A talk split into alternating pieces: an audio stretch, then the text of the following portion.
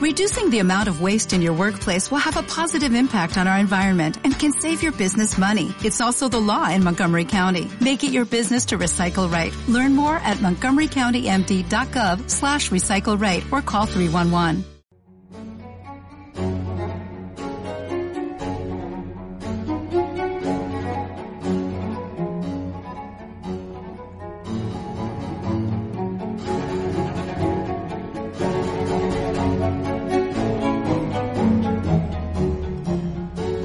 Comienza el Café de la Lluvia con Javier Fernández.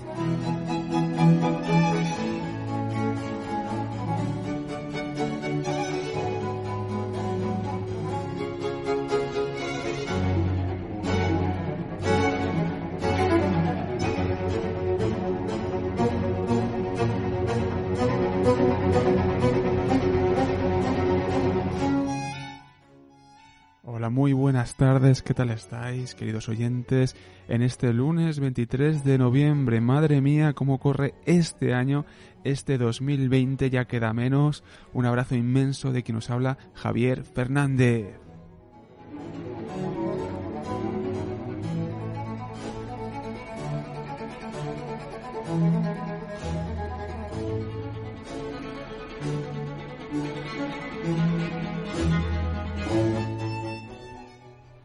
Hola, Aroa, ¿qué tal estás? Muy buenas tardes. Muy buenas. Deja, deja que corra el 2020 y que se vaya.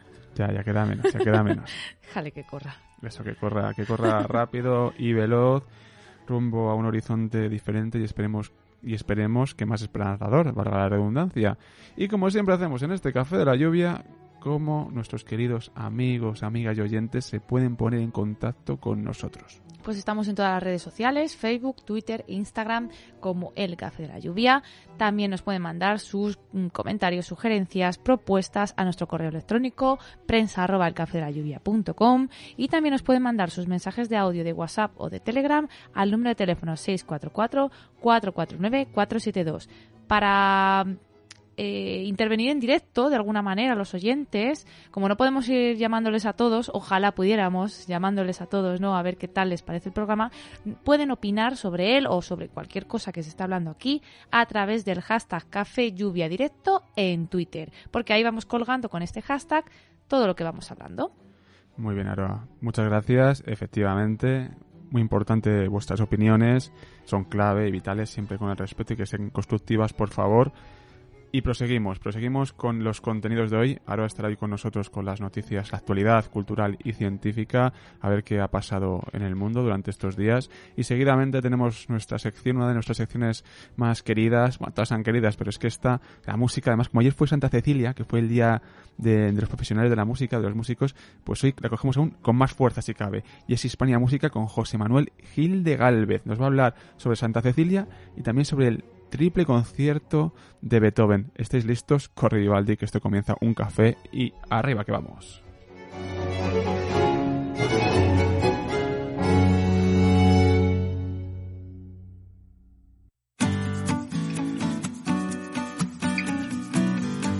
¿Te identificas con lo que hacemos?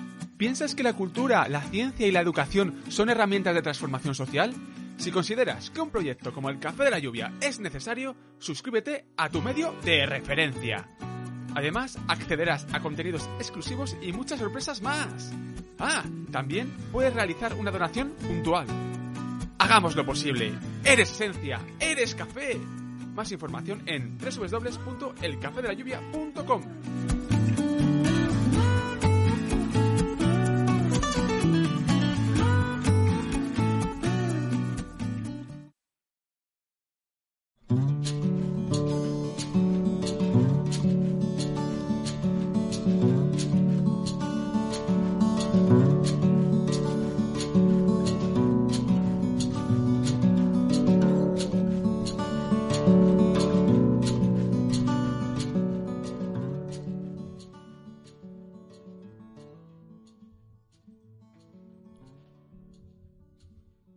Lo apuntaba anteriormente en la introducción del programa. En el Café de la Lluvia no me cansaré de decir que tenemos mucha suerte. Suerte por contar con grandes profesionales en cada una de las secciones del programa. hay colaboradores de este medio que comenzaron desde los inicios. De hecho, como nota, digamos, interesante, decir que este miércoles hacemos nueve años. No es cosa menor. Otros colaboradores se han ido sumando a la familia del café de la lluvia a lo largo de, estos años. A todos ellos estoy muy agradecido. Todos ellos son parte esencial de este espacio porque sin sus secciones y colaboraciones la personalidad del café de la lluvia no sería la misma, no se parecería en nada. Ni tan siquiera se parecerían los pasos que ha dado este programa a lo largo de los años. Así que desde aquí, gracias a todos y a cada uno de ellos. El café de la lluvia es, entre muchas cosas, un camino de aprendizaje continuo, de diálogo y reflexión. Un espacio abierto y colaborativo. Algo que no me cansaré de decir. Por ello, y como es tan importante y necesario tejer redes, si tú quieres colaborar con nosotros, con este medio, no lo dudes y envíanos una propuesta. Nosotros seguimos caminando, con nuestros aciertos y con nuestros errores, claro. Pero sobre todo, aprendiendo e intentando aportar nuestro granito de arena en este mundo tan complejo.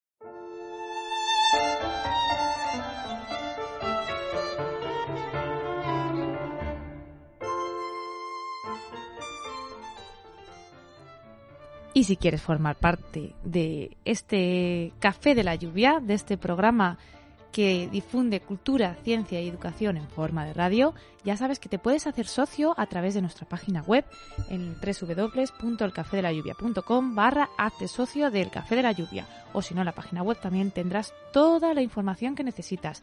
Te puedes suscribir a nosotros y, bueno, pues recibirás nuestro eterno agradecimiento y también una serie de beneficios que varía en función del café que elijas, porque aquí ya sabes que somos muy cafeteros. Puedes tomarte un café solo, puedes tomarte un café cortado, un café con leche, un café irlandés, bombón, cappuccino. Y si no es de café, no te preocupes que no se lo decimos a nadie. Claro, también hay gente que es tetera, oye. Por eso, por eso. Y también son bienvenidos a este café de la lluvia, donde ya estamos preparando un nuevo contenido exclusivo. Efectivamente. Ya está, se está cocinando, ya, ya se está fraguando, ¿eh? ya está ahí, está a puntito de, de salir ese nuevo contenido exclusivo y va a quedar muy chulo, yo creo, Aroa. Yo creo que sí. Yo creo que va, va, va a quedar muy bien y hay muchas ganas en ello. Así es. Muchas gracias, Aroa. Continuamos contigo porque vamos a, Aquí ir, estoy, sí, sí. vamos a irnos a la actualidad cultural y científica. Vamos a escuchar la sintonía de inicio, ¿no? Porque si no, esto no tiene esa gracia. Vamos con ello.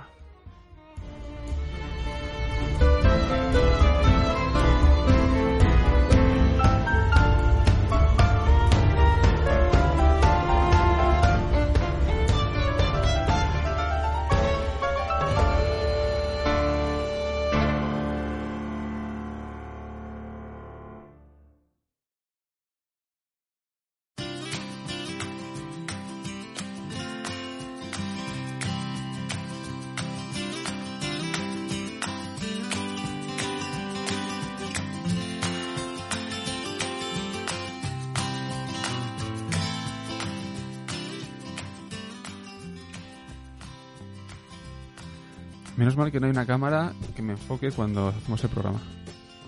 Porque no empiezo, me pongo a bailar con las sintonías, empiezo...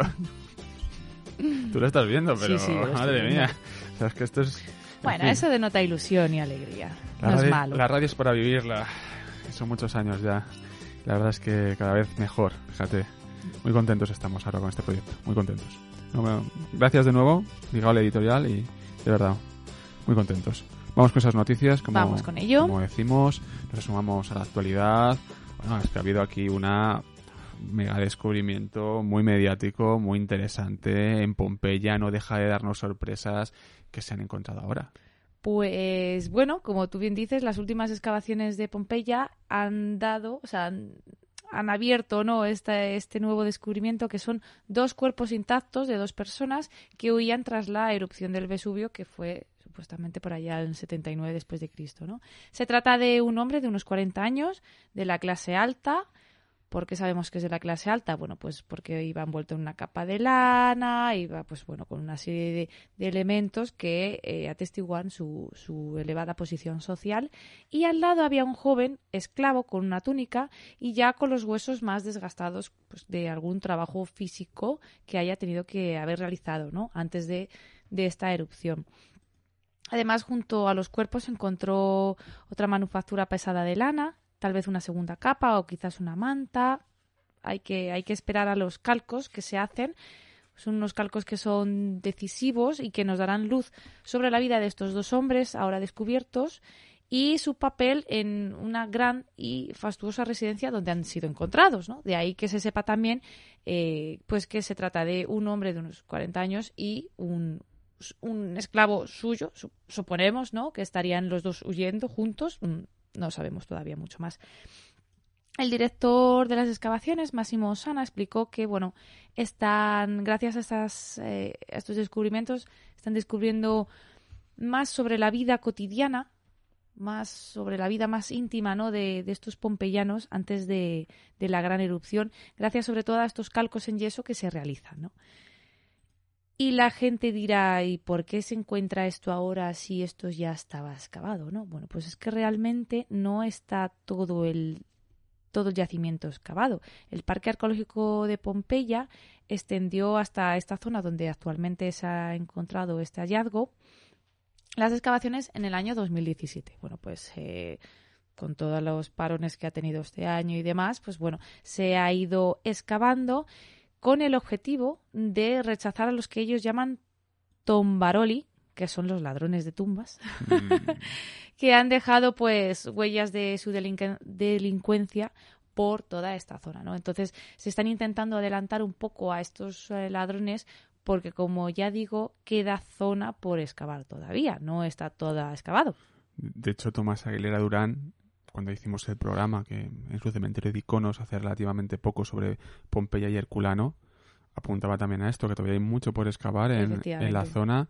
Y, bueno, que puede haber muchas sorpresas. Sí, sí, sí. O sea, es un yacimiento muy complejo y hay que los procesos arqueológicos son lentos porque bueno son muchos estudios multidisciplinares que hay que hacer y bueno pues va despacito pero con buena letra.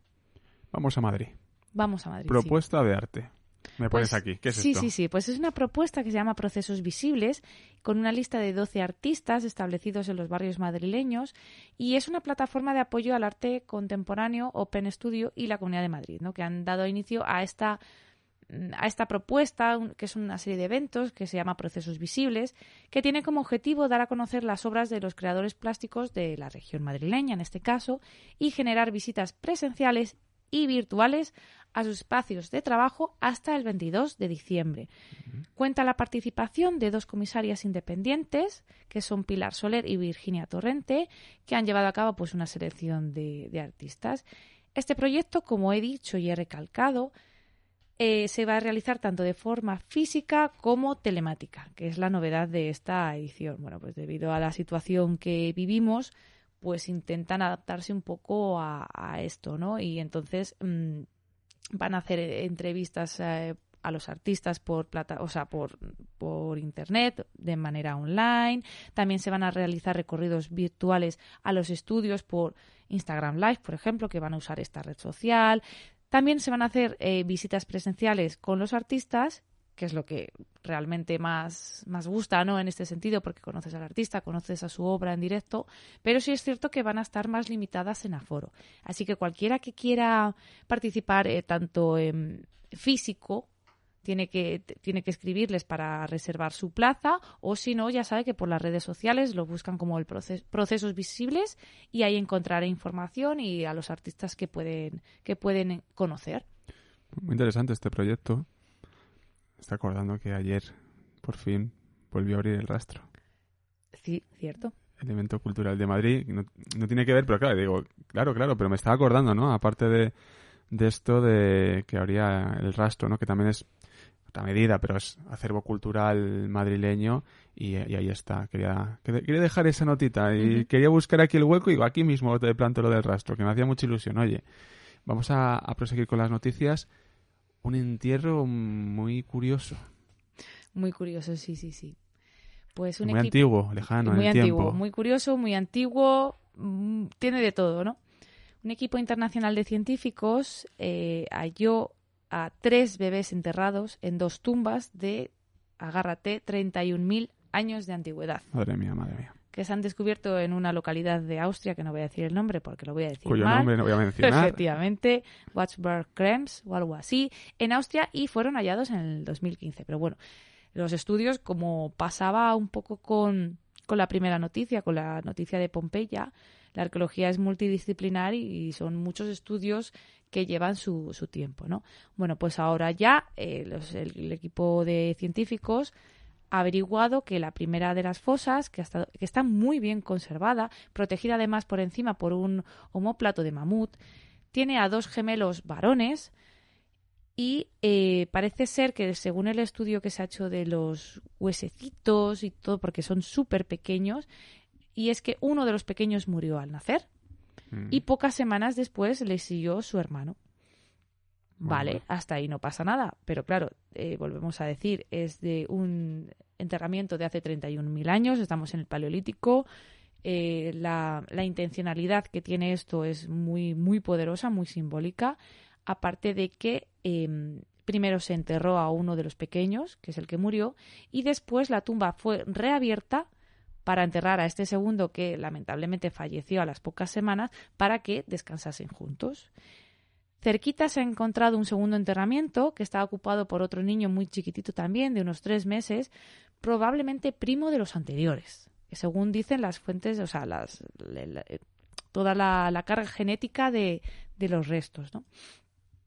Y mm, además el análisis genético molecular pudo mostrar que este, este primer entierro de los, de los gemelos era de un par de gemelos varones monocigóticos es decir, originados desde un mismo óvulo, ¿no? Es algo que, aunque hoy en día se da más eh, habitual debido a, bueno, pues a tratamientos y demás, la verdad es que es algo más extraño, más eh, raro, ¿no? Por así decirlo. Entonces, normal que tuviesen este enterramiento eh, y además esa intencionalidad que tiene, ¿no? De se entierra uno y luego muere el otro y se abre la tumba para enterrarle con, con su hermano, ¿no?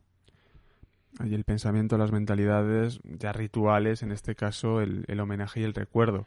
Aquí ya entra incluso el pensamiento religioso, clarísimamente. Claro, claro, es que es algo muy, Tan tiempo atrás, que es, es un... muy abre de- fuerte. Abre debate. Sí, sí, sí, porque ahora lo vemos como algo normal, pero claro, que estamos hablando de hace 31.000 años, o sea, Sí. que es que no es, o sea, es muchísimo tiempo, ¿no?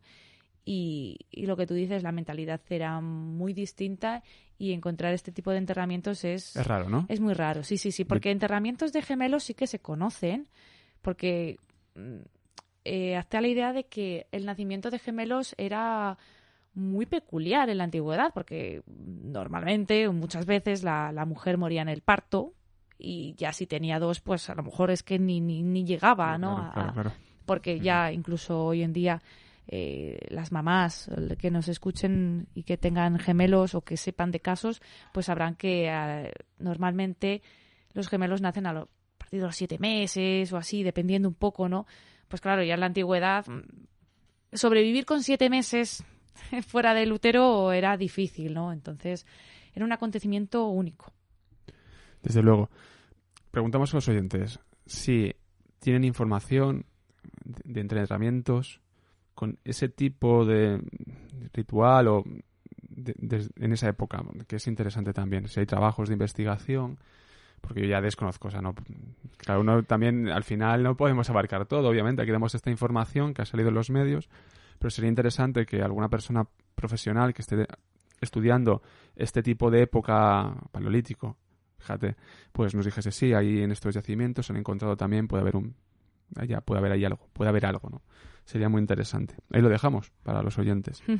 Y vamos con una de ciencia, ciencia natural, una planta que cambia de color. Esto me parece súper curioso. Yo es que vi la noticia y me parece súper curiosa, la verdad. La planta se llama, atención al nombre, Fritillaria de Balayí y vive en las laderas rocosas de las montañas Henduan de China.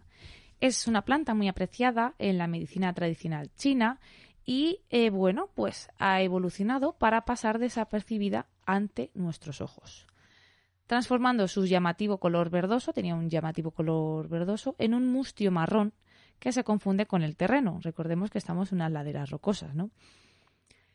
De esta manera se ha camuflado para tener más oportunidades de no ser recolectada, por el hombre.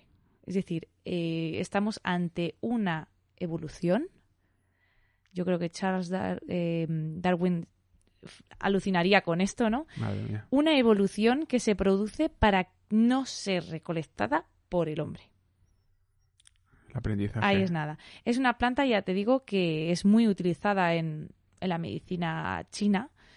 Y eh, bueno, pues empezaron a estudiar porque no, porque no la, no, la encontraban o qué pasaba con esta planta, empezaron a estudiarlo y resulta que se encontraron pues que estaba más camuflada, que se había vuelto de este color más marrón más que verde, que es más llamativo ante una ladera rocosa, ¿no? Además, comprobaron que estos ejemplares camuflados pues tardaban más en ser detectados por las personas. Así que la intencionalidad de su evolución cumplió su, su, objetivo. Bueno, desde luego, desde luego. Madre mía, lo que nos cuentas y con esto cerramos. Cerramos la, actualidad cultural y científica de esta semana. Aroa, muchas gracias por estar con nosotros. Muchas gracias. Te quedas, ¿no? A escuchar al maestro Gil de Galvez como todos los lunes en su sección Hispania Música. Gracias, Aroa.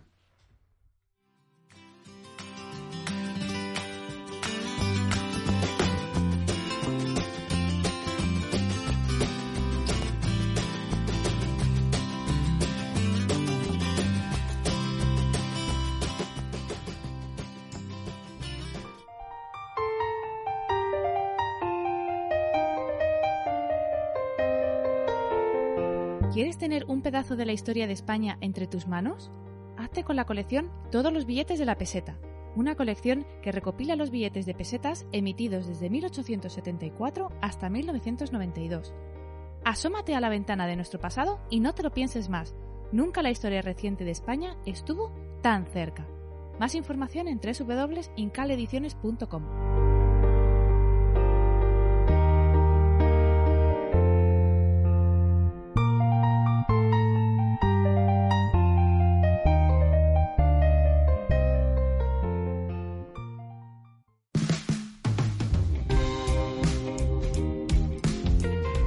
En nuestras redes sociales, Twitter, arroba Café Lluvia, Facebook, Café de la Lluvia e Instagram, arroba El Café de la Lluvia.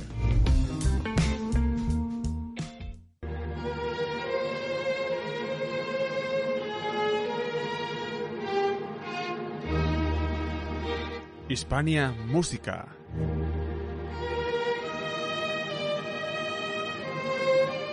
Con José Manuel Gil de Galvez.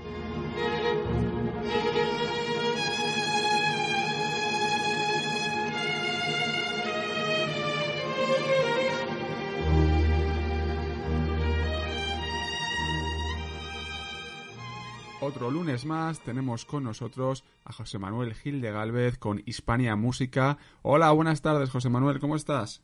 Buenas tardes, pues mira, aquí estamos. Eh, antes de nada y de, irnos con el tema de hoy, que seguimos con Beethoven y el, y el papel del violín solista, hoy vamos a hablar del triple concierto, ese concierto maravilloso compuesto para eh, piano, violín y cello y, y, orquesta sinfónica eh, de Beethoven, que es una una pieza maravillosa. Me gustaría desde aquí mandar una felicitación a todos los músicos, eh, tanto eh, intérpretes como musicólogos, aficionados a la música, porque ayer fue el día de Santa Cecilia, el día de la, de la patrona de la música, y bueno, está bien recordarlo, el Día Internacional de la Música, y hay que tenerlo presente, que también, y mucha gente no, no lo sabe, Santa Cecilia también es la patrona de los poetas, así que también los felicito. Qué bueno, felicidades también a ti, obviamente. gracias, muchas gracias. Eh, y si te parece, vamos a, comenzar, antes de, entrar en, este concierto triple, con un poco de, historia de, por el Día de Santa Cecilia, que creo que tenías algo preparado por ahí, ¿verdad? Sí, bueno, pues sencillamente eh, eh, decir más o menos de dónde viene esta idea de la, de la, de la patrona de Santa Cecilia, ¿no? es, digamos, una, una santa que hacia el siglo II ¿de acuerdo? Eh, estuvo viviendo, eh, eh, procedía de una familia patricia romana, ¿de acuerdo? Y se intuye que debió de tocar algún instrumento musical de aquella época, como pudiera ser la cítara, el arpa o alguna cuestión de este tipo. Se ve que tenía, digamos, mucha fe, mucha fe Dios en aquel momento era cristiana, tenemos que tener en cuenta que en aquel momento los cristianos eran perseguidos ¿no? en Roma y por lo visto con su marido pues digamos que se dedicaron entre otras cosas a, digamos a, coger para el cristianismo más más adeptos ¿no? y eso eh, la verdad es que pues no gustó y la, y la martirizaron de hecho eh, ahí se habla de las actas de, de Santa Cecilia y por lo visto la hornearon, ¿no? Pero no consiguieron, eh, digamos, matarla y al final la tuvieron que decapitar, ¿no? Y se dice, se dice que mientras la estaban horneando, pues cantaba. Eh, esa era un poco, eh, era la historia, ¿no? Y luego ya el, el Papa Gregorio XIII, ya en el año 1584, la declara patrona de la música, ¿vale? Se basa también en, uno, en unos textos de que habla del órgano, ¿de acuerdo?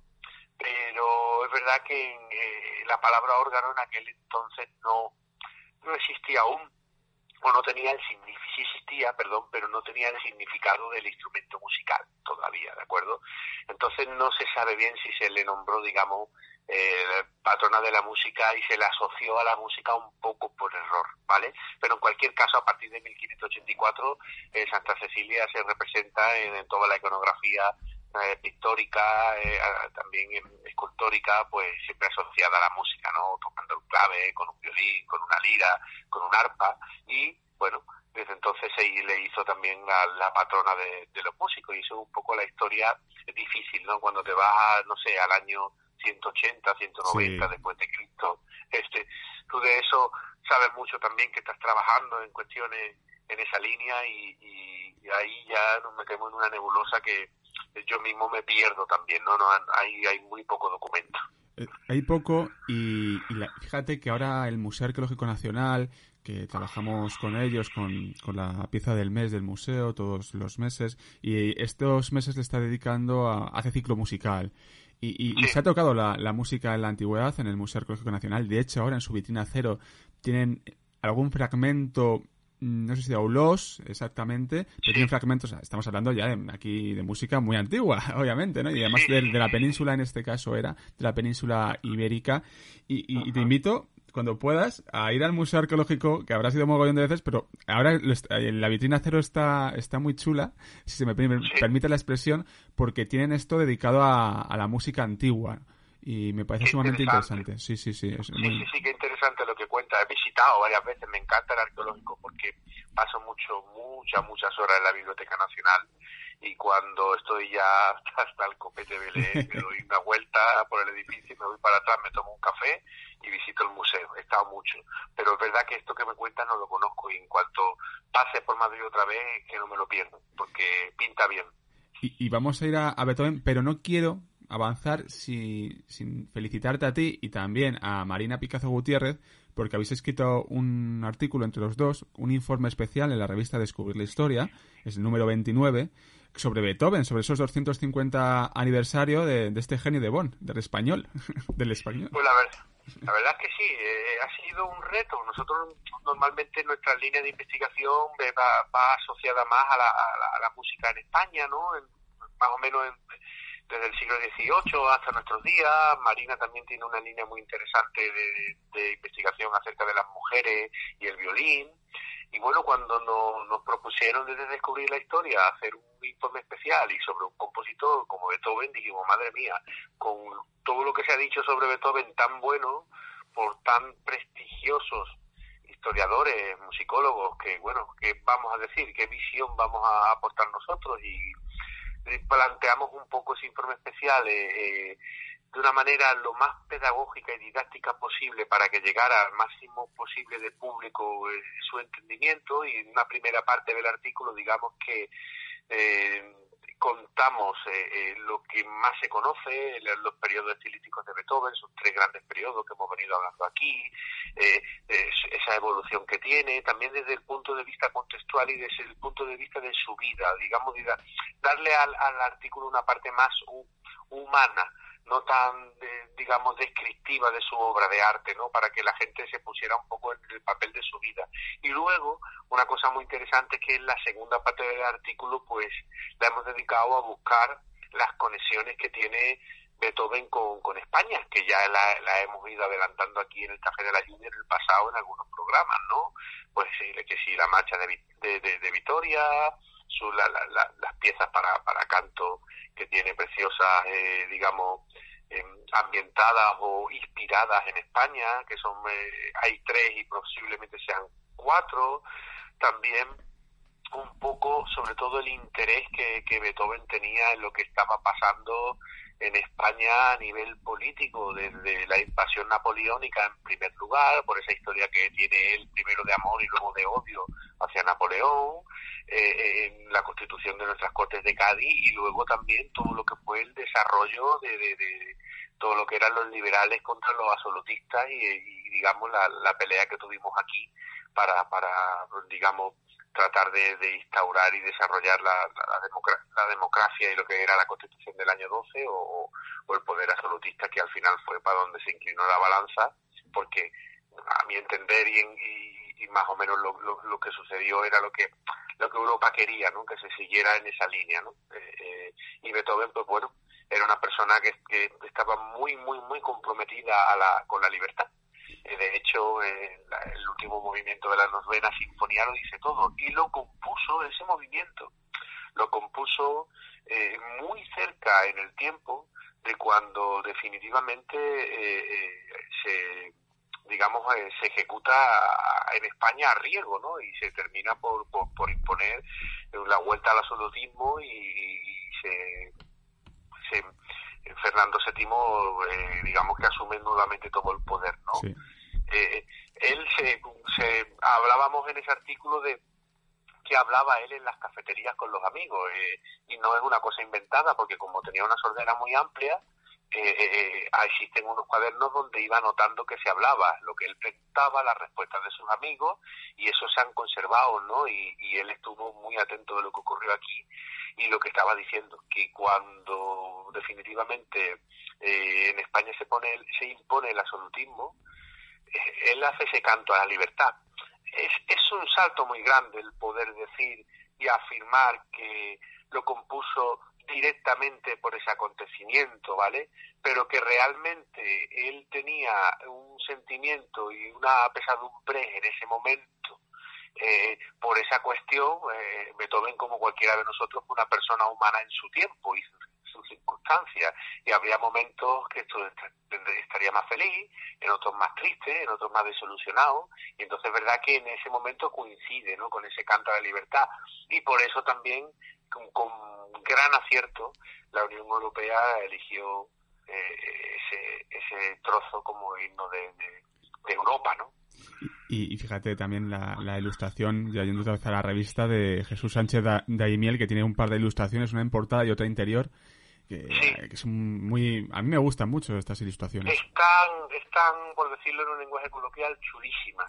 Además, eh, eh, sí, además que esas ilustraciones son preciosas y con el tiempo irán ganando mucho, mucho peso, porque son eh, ilustraciones sobre Beethoven de mucha calidad desde una visión actual. Y mm, yo estoy seguro que con el paso de los años esas ilustraciones mm, tendrán su peso y, serán serán oro puro. Seguro que sí. Y si te parece, vamos a ir con el concierto triple. Ahora sí que sí. Vamos a adentrarnos en él. Vamos a ese contexto histórico. ¿En qué época eh, Beethoven se pone a trabajar sobre ello? Pues mira, eh, este concierto eh, comienza a trabajarlo en el año 1803. y lo, y lo termina en el año 1804. Estuvo aproximadamente año y medio componiendo este concierto, pero no se publica hasta el año 1807. Tardó en pasar por, por la, la imprenta, ¿no? Pues fíjate, un pequeño inciso. Si, si no lo llega a imprimir, pues lo que hablamos en el capítulo pasado, pues a lo mejor este concierto se hubiera perdido, hubiera llegado fragmentado. Inconcluso.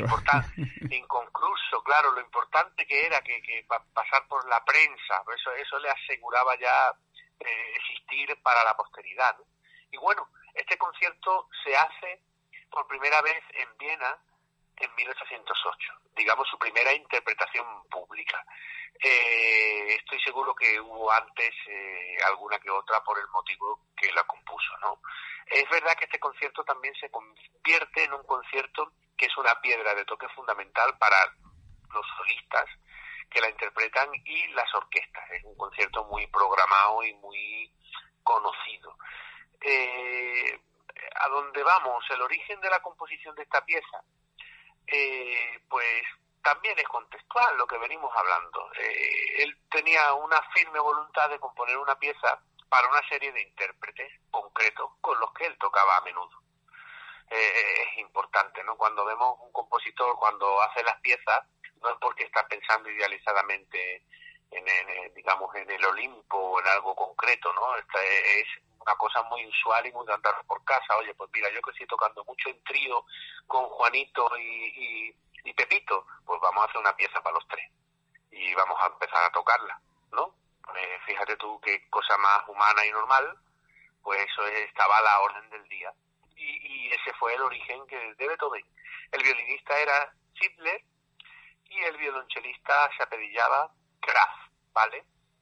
Y todos estaban al servicio del archiduque Rodolfo, que fue al que fue inicialmente dedicado el concierto porque luego cambió eh, como he dicho, estos tocaban eh, a menudo en trío. Eh, los propios tríos de, Beethoven lo, tocaban de una manera asidua. Eh, hay un dato muy curioso que evidentemente cuando no lo sabes pero lo oyes, tienes esa idea, ¿no? Yo siempre que he escuchado el concierto triple de Beethoven me ha llamado mucho la atención el protagonismo temático y la dificultad que en la escritura para violonchelo. Eh, salta a la vista, ¿no? Sobre todo salta a la vista de la época que es y el protagonismo que le da, porque claro, si tú piensas en la herencia que arrastramos desde la sonata en el barroco, incluso, incluso el, el concierto grosso, que es en lo que él está pensando un poco, y ahora luego lo explicaré, pues normalmente el papel del cielo, digamos, es el, un poquito el más escueto de soporte, ¿de acuerdo? Y sin embargo él le da una presencia temática de, de apertura en muchos solos importantes y es, digamos, donde escribe la parte más virtuosística de todas. Y eso se entiende también por otra cosa muy humana, que el violonchelista era un consumado virtuoso, Kraft era un era un chelista de la prestigiosa orquesta de los Esterhazy, eh, para quien trabajaba un gran compositor como Haydn, por ejemplo, y evidentemente pues Beethoven sabía de la calidad como intérprete de, su amigo chelista y dijo bueno pues voy a hacer un concierto y además lo voy a hacer pensando en usarlo nosotros porque tocamos mucho juntos y además voy a hacer un concierto que realce las características singulares de los intérpretes que también conozco. Estoy seguro que Beethoven lo conocería a la perfección porque eh, era, era un genio. La verdad, José Manuel, que debe de ser, debería ser un espectáculo verles tocar. Impagable. Pues la verdad es que sí. La verdad es que sí, que eh, yo tendría mucho interés por escuchar cómo tocaban un trío de Beethoven o este mismo concierto, estos tres ejecutantes con Beethoven al piano y ver a ver cómo qué devenir tenían a la hora de interpretar, qué, qué arcadas usaban, eh, qué tempos hacían, cómo se paraban en los silencios, eh, qué seriedad le daban a la música, eh, son muchas cuestiones, son muchas cuestiones. Eso cambia también porque el arte de la música es muy grande porque no solo depende del que la compone, sino también del que la interpreta, ¿no? Y entonces, bueno, tampoco muchas veces hay muchos puristas que dicen, Beethoven tocaría esta de esta manera y por tanto hay que tocarlo así. Tendríamos que tener esa referencia de cómo lo toca Beethoven, pero luego el intérprete también le da una visión en muchas cuestiones que la pueden enriquecer y por tanto eh, muchas de estas cuestiones hay que tomárselas como cuestiones históricas, ¿no? Como por ejemplo, no sé, cuando escuchas las grabaciones históricas de Pablo Sarasate, ¿de acuerdo? Pues escucha a un violinista maravilloso en su tiempo, con su sonoridad, eh, eh, pero hoy pues diría, pues vamos a tocar esta pieza que tocaba Sarasate en aquel tiempo, ¿cómo la tocaba Sarasate? Pues, no tiene por qué, ¿no? Es, eh, sí es bueno tenerlo como referencia, ¿no? Y, la verdad es que sí que sería una, un auténtico espectáculo. Y también tiene su importancia porque el propio compositor la interpreta. Y eso tiene su, su, su importancia. No es lo mismo un compositor que compone y luego llegan los intérpretes, aunque el compositor esté vivo y le dé indicaciones de cómo tocarla, que el compositor esté en el grupo. Eso sí tiene una, una riqueza que va, que es un paso que va más allá, ¿no? Desde pues luego. Eh, si pudiéramos eh, transportarnos en el tiempo, yo la verdad es que compraba un ticket y te invitaba y te compraba otro a ti, íbamos un rato allí. Eso sí, nos llevábamos un poco de penicilina por si acaso, ¿sabes? No, sí, sí, porque madre mía. porque todavía no la conocían, ¿sabes? Y aquello tenía que ser eh, una vida difícil en aquellos tiempos. Desde luego. Apuntabas anteriormente a una de las claves también para, para entenderlo, el, el concierto grosso, ¿no? Y, el cello. Eh, no sé si nos puedes ampliar un poquito esto. Eh, sí, bueno, eh, a ver, eh, vamos a ver. Beethoven siguió un poco en línea de lo que ya hizo Mozart cuando trataba de rescatar y, digamos, hacer sus sinfonías concertantes, ¿no? a mi manera de entender, ahí es una manera de, de, revitalizar de forma actualizada a su tiempo ese concierto grosso. De hecho, cuando analizan la partitura de este concierto triple, básicamente Beethoven lo ilustra con el bloque solista, los tres solistas y el bloque tutti, pero incluso a nivel de estructura instrumental. Por tanto, está haciendo un guiño claramente al, al concierto grosso, al concierto grosso. Y de hecho, él titula esta pieza como Gran Concierto Concertante, o sea, Gran Concierto Concertante. Entonces, digamos que es un, es un desarrollo actualizado de esa visión, de esa visión. Y vamos, si te parece, escuchemos la pieza, eh, la interpretación, ¿quién tenemos eh, detrás de, ella? Yo, yo he cogido la que creo que es realmente sin duda la mejor. Eh, de este concierto he escuchado muchas, me gustan muchas, pero esta que he elegido hoy para mí es, sin lugar a la duda, la mejor. No, no, no le, no, no le he encontrado una versión que tenga rival a esta. Luego, en un, digamos, en un segundo nivel tengo muchas muy buenas, pero que, que pueda competir con esta ninguna. Y es una grabación del año 1969 en Berlín, en la iglesia de, Jesucristo, que es una iglesia que se usaba mucho eh, para grabar con una acústica maravillosa, editado por Emmy, eh, que tiene al, al piano a Richter, eh, David Oyster al violín y Rostropovich al cello. Eh, lo acompaña la Orquesta Filarmónica de Berlín y dirige Karajan. Eh, eh, no quiero ser tópico, evidentemente yo no necesito ni pretendo presentar a los artistas porque estamos hablando de lo mejor del siglo XX y entre lo mejor de la historia de la interpretación musical, la, mejor orquesta del mundo,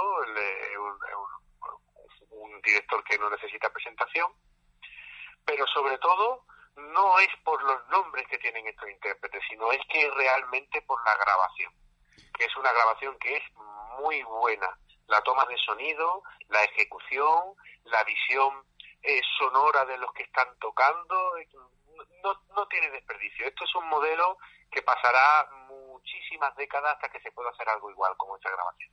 Pues vamos a escuchar este fragmento y ahora seguimos. José Manuel.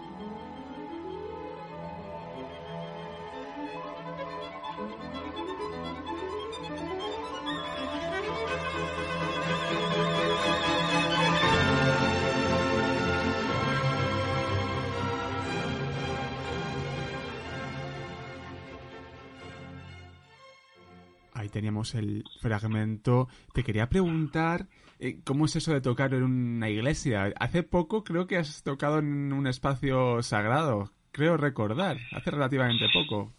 Sí, nosotros tocamos mucho. Eh, eh, yo tengo el placer de dar muchos conciertos en iglesias, porque son sitios que normalmente se presta, también dependiendo de la música. Hay música que funciona mucho mejor. Cuanto más antigua, mejor funciona. Se nota que se usaba más la iglesia para el concierto. Todo lo que es la música del 18, principios del 19, esa música funciona muy bien. Hay que buscar las iglesias también que tengan buena acústica. Hay muchas que tienen mucha reverberación y a veces es un problema. Pudiera parecer que no, pero todo lo contrario, porque hay que hacer mucho ajuste a la hora de tocar. Pero luego hay iglesias que sencillamente por su construcción no estuvieron especialmente concebidas para que la música sonara bien allí, pero resulta que acaban siendo buenas y por ejemplo esta iglesia de Jesucristo en, Berlín es así conocida y nosotros también con Concierto Málaga muchas de nuestras grabaciones las hacemos en una iglesia maravillosa en, en que es un pueblecito de, de Granada, con el cual tenemos mucha relación y la iglesia tiene una acústica excelente y allí hacemos muchos de nuestros discos. Y por ejemplo, esa iglesia, eh, por contarte el por qué tiene buena acústica, es porque tiene un tejado mudéjar de madera y luego tiene una, una nave, es una iglesia de una sola nave rectangular, ancha, sin ningún muro que le entorpezca, que, que, le entorpezca ¿no? ni, ni columna. Entonces al final el sonido resultante que sale en esa iglesia es muy bueno, óptimo y singular para una grabación, porque tenemos que tener en cuenta que una grabación hay muchos elementos, fundamentalmente tres. El ejecutante, el que está haciendo la música, eh, el continente, lo que la, lo que la soporta, la sala, y luego los micrófonos y el ingeniero detrás que procura esa toma de sonido. Entonces, entre esos tres factores está, digamos, lo, conforman lo que es hacer una grabación. Y por tanto, esta gente de, de Berlín sabían y saben y sabrán muy bien lo que hacen, porque allí, por ejemplo, pues nació eh, eh un sello discográfico como Noche Gramophone, que es el sello más antiguo del mundo, ¿no? Y, evidentemente, pues sabían bien lo que buscaban. Qué bueno, José Manuel. A ver si pronto te podemos ver en directo en una iglesia, que tenemos muchas ganas de, desde el Café de la Lluvia de, de verte. Y si te parece, adelántanos qué tienes para el próximo programa. Pues mira, se va acercando la Navidad, donde me gustará, me gustaría hablar de cosas de Navidad, pero antes vamos a apurar un poquito más el año Beethoven y vamos a seguir con sus composiciones para violín y vamos a tratar de examinar y de, y de escuchar su, sonata primavera, que es la sonata número 5 para violín y piano, que es maravillosa, y que junto con la novena, la, la Kreutzer, es la más conocida, ¿no? Es una sonata de su época intermedia, muy jovial, muy fresca y, es importante que le demos un repaso antes de que acabe este maravilloso 250 aniversario. ¿Y con qué vamos a salir hoy? Pues mira, eh, justamente hoy, antes de, de, decir, bueno, vamos, hoy toca Café de la Lluvia, con qué pieza nos vamos a ir, eh, estamos en Hispania Música, en, la sección Hispania Música. Eh, hoy me siento un poquito triste y hemos elegido una pieza de Enrique Morera, compositor eh, nacido en Cataluña, maravilloso. Eh, vais a oír La Melangia, que es una pieza escrita para cuerda, interpretada por Concierto Málaga, que es una maravilla de, de, pieza. Sencillamente para situar eh, al compositor, pues estamos hablando de un compositor de comienzos del siglo XX y que se sitúa en, esa vanguardia de la burguesía catalana, de, ese, modernismo, ¿no? Si vemos los edificios de Gaudí, y todo esto, ¿no? Pues a nivel musical se sitúa más o menos en esa línea y también en, una línea que seguía mucho la música de Wagner, que estaba muy encantado con esa música y, y se puede, eh, la música de Morera, sobre todo la más íntima, como es este caso, a veces tiene unos aires y unos, y, unos tufos de, digamos, un, pequeño Wagner, ¿no? Mm. Así que espero que la disfrutéis vamos a disfrutarla y tranquilo que más alegre estarás el próximo programa con la primavera. un, pues sí, a por ello. un abrazo, hasta la semana que viene. Buena semana. Igualmente.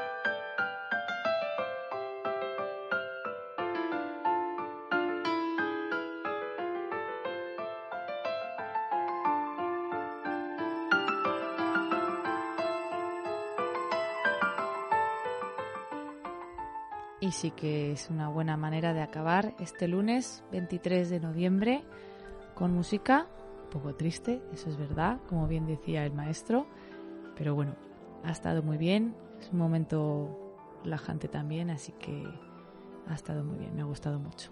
Momento de relajación con el maestro Gil de Galvez. Muchísimas gracias una vez más a José Manuel Gil de Galvez por acompañarnos en esta aventura radiofónica del Café de la Lluvia. Sumamos, seguimos sumando gente en nuestro camino y es que eso es esencial, Aroa. Así es. Sí, la verdad es que sí. Así es. Muchas gracias a todos los oyentes que estéis al otro lado escuchándonos desde la parte del mundo que sea, España, Estados Unidos, Latinoamérica, Europa, da igual. Todos sois parte de esta familia y este programa que hemos emitido en directo, cuando son ahora mismo aquí en, en España a las 9 y 7 de la noche, se podrá escuchar dentro de poco también en formato podcast para aquellas personas que no lo hayan podido disfrutar en este momento. Y mañana regresamos a las 8 de la tarde, hora española, hora peninsular española, 8 de la tarde, con mucha más cultura, ciencia y educación. Hasta mañana. Hasta mañana.